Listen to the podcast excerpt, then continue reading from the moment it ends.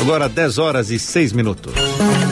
Cabeça de Juiz, com o ministro Og Fernandes. E dando a continuidade à nossa série sobre os grandes oradores do Brasil, hoje no quadro Cabeça de Juiz do ministro do Superior Tribunal de Justiça e também do Tribunal Superior Eleitoral Og Fernandes, vamos falar sobre Carlos Lacerda. Olá, ministro, seja bem-vindo mais uma vez. Bom dia. Bom dia, Sérgio. Bom dia aos ouvintes. Ministro, para os mais novos, gostaria que o senhor contasse um pouco da história de Carlos Lacerda. Certo, Sérgio. Veja, se na semana passada nós falamos de Getúlio Vargas, o contraponto político na, na, na fase final da vida de Getúlio Vargas chamou-se Carlos Lacerda. E por quê?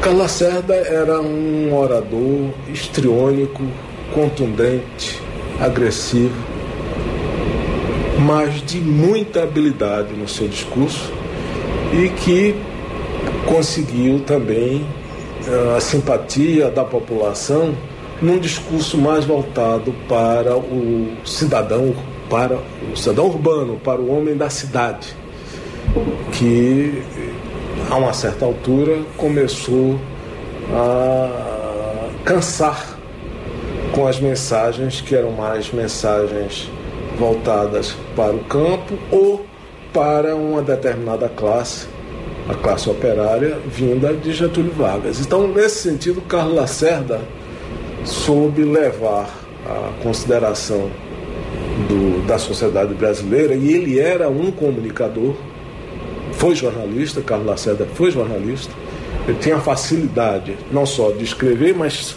principalmente numa época em que o grande meio de comunicação no país era o rádio, ele conseguia sensibilizar, ele conseguia envolver com um discurso duro a parte expressiva da sociedade, já essa altura já mais ou menos urbana, com um mote de moralismo, de honestidade, de, de progresso social.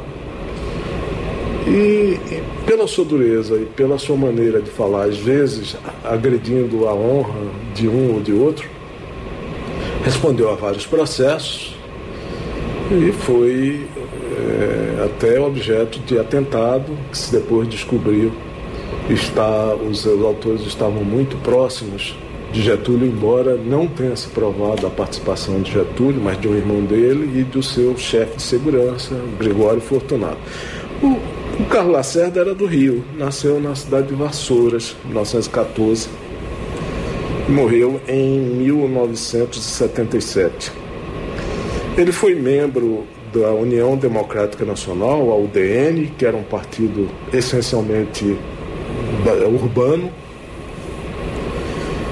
e fez uma carreira política muito pródiga a partir de 1947. Foi vereador, foi deputado federal, governador do estado da Guanabara em 65 e havia fundado em 1949 o jornal Tribuna da Imprensa, que foi efetivamente a sua tribuna para se comunicar com a população. Posteriormente, em 65, quando ele apoiou a Revolução de 64, mas em 65 ele se desencantou com o movimento e chegou a ser preso. Ele criou uma editora muito conhecida, a editora Nova Fronteira, que era uma editora eh, que tratava também de, de, ciência política, tratava de história, etc. Era, ele foi o fundador dessa editora.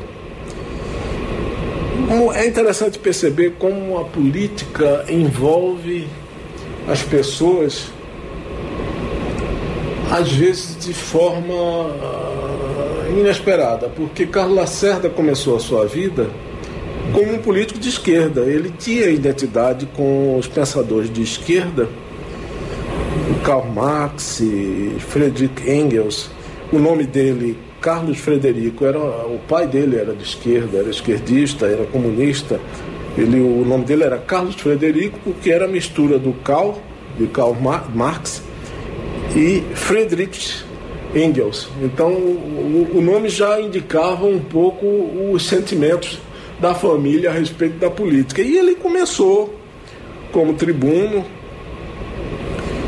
é, vinha de uma família no início muito pobre, que, que veio de. O bisavô dele tinha sido padeiro, veio de Portugal, mas soube crescer profissionalmente e a partir daí havia um ramo da família nobre, barões, viscondes, etc., notadamente pela, pelo lado materno. Foi, foi ligado também seus, seus laços familiares a Rodrigues Alves, que foi importante figura na cidade onde ele nasceu, em Vassouras, e se dedicou inicialmente à, à ciência jurídica, depois ingressou na faculdade em 1929, na Faculdade de Ciências Jurídicas e Sociais da Universidade do Rio de Janeiro, hoje é a Faculdade Nacional de Direito.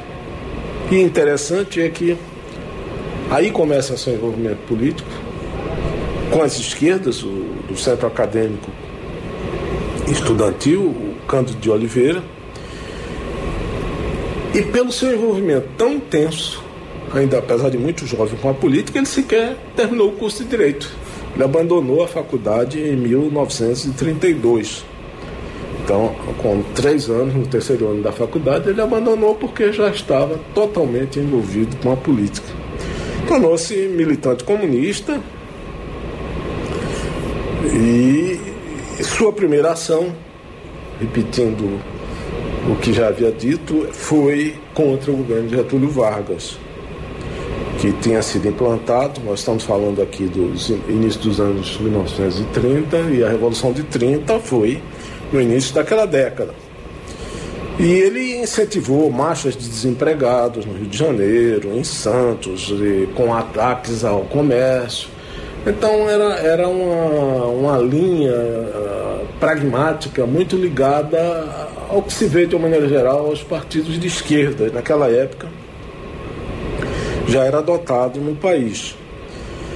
E ele terminou numa, movendo uma conspiração que foi desbaratada pelo João Batista Luzardo, também gaúcho, ligado a Getúlio, que virou notícia inclusive no The New York Times. Então ele passou a ser uma figura ainda muito jovem, conhecida em todo mundo.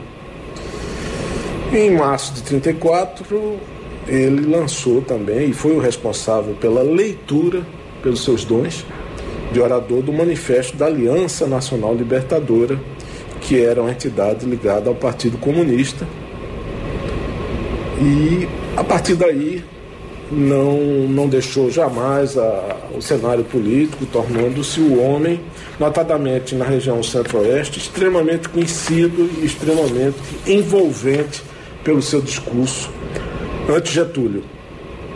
Coordenou a oposição à campanha de Getúlio à presidência em 50 e foi oposição ferrenha até agosto de 54, quando veio acontecer o falecimento de Getúlio. Ministro, o que tem a ver Carlos Lacerda com a construção de Brasília? Porque aqueles pequenos redemoinhos eram chamados de lacerdinhas, né? Sim. Veja, na minha terra, eu sou pernambucano, havia um mosquitinho que dava em árvores, que também chamavam de lacerdinha, esses mosquitos. Eu me lembro garoto, então era um mosquitinho pretinho e que tinha uma, uma capacidade de cair no olho da gente, incomodava muito. E o apelido desses mosquitinhos de lacerdinha era exatamente porque ele incomodava demais no, no olho do, de, de, quem fosse atingido por ele. Então, a, eu conheço a história de Pernambuco, do, do, do, do Lacerdinha, por conta do mosquito, que se fazia uma certa analogia com o papel do Lacerda, opositor a Getúlio, né?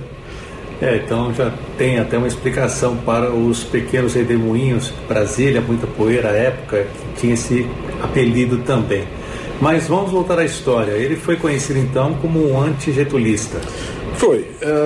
É interessante que ele foi antigetulista, foi opositor de Juscelino Kubitschek também, e eles vieram a se encontrar no futuro pós-revolução de 64, porque eh, tanto o JK quanto o Carlos Lacerda se viram desmotivados ou, ou perceberam que o movimento de 64, que era em essência um movimento anticomunista, ao, ao qual eles, no primeiro momento, uh, adotaram, mas a grande, o grande sentimento de Carlos Lacerda é que, restaurada a paz social no país, no governo Castelo Branco, ele pudesse se candidatar a presidente da República, fato que sabemos não aconteceu. Então, com essa desilusão de 64, ele lançou o que foi chamado em 19, novembro de 1966 a Frente Ampla, que era um movimento de resistência ao regime militar. E aí, a política tem dessas, ele se uniu a um outro adversário, João Goulart, identificado com as esquerdas, e ao Juscelino. E pela posição que adotou, ele veio a ser caçado em dezembro de 1968 pelo regime militar. O que aconteceu algo inusitado aqui. Ele foi levado preso para o regimento de cavalaria da Polícia Militar, onde ficou preso com o Mário Lago, famoso também é, ator de rádio, foi, trabalhou na radialista, depois na, na televisão. E o Mário Lago, no início da vida, tinha sido ligado a, a, a Carlos Lacerda no Partido Comunista Brasileiro.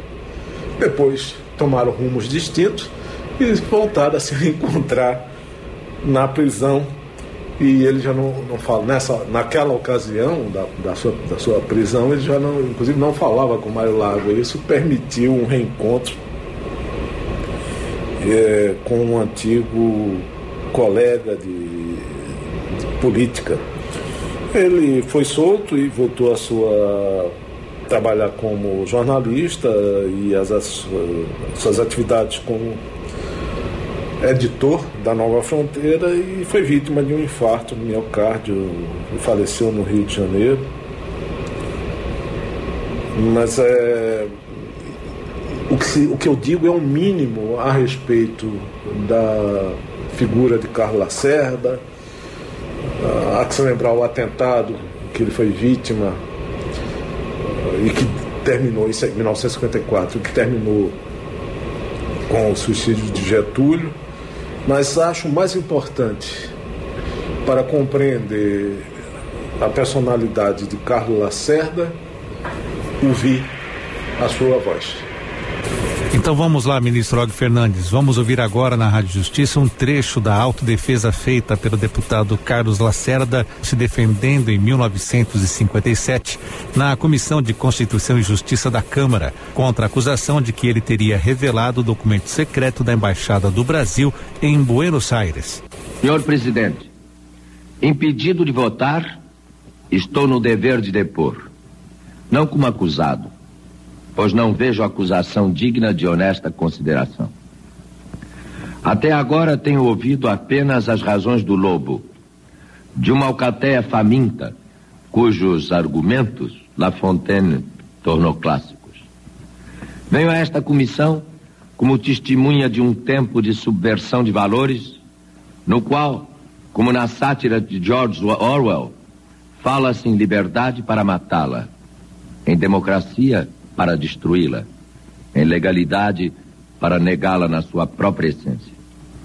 As palavras adquirem sentido oposto ao seu significado, e os homens afetam sentimentos nobres para justificar, na perplexidade das ideias, a política dos mais baixos instintos. Vossas Excelências, senhores membros da Comissão de Constituição e Justiça, não vão decidir do destino político de um jornalista a quem a confiança de uma parte considerável do eleitorado incumbiu de aqui representar a nação.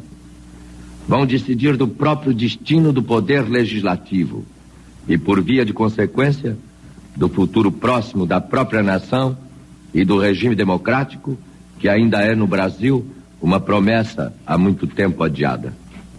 Parece que uma estranha circunstância acompanha esses episódios.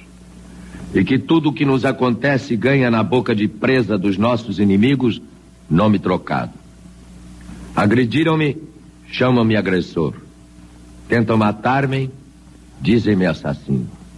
Invadem minha vida privada e a boca fácil do ministro da Fazenda chama-me, se estou bem lembrado, invasor de lares. Como se o seu senhorio, o poderoso contrabandista, estivesse incorporado à sua honrada e respeitável família. Ouvimos um trecho da autodefesa feita pelo deputado Carlos Lacerda da UDN do Rio de Janeiro em 1957 na Comissão de Constituição e Justiça da Câmara dos Deputados contra uma acusação de que ele teria revelado um documento secreto da Embaixada do Brasil em Buenos Aires. Eu agradeço a participação do ministro do Superior Tribunal de Justiça e do Tribunal Superior Eleitoral, Og Fernandes, dentro da nossa série sobre grandes oradores do Brasil. Ministro, muito obrigado e até a próxima semana. Obrigado, Sérgio. Um abraço.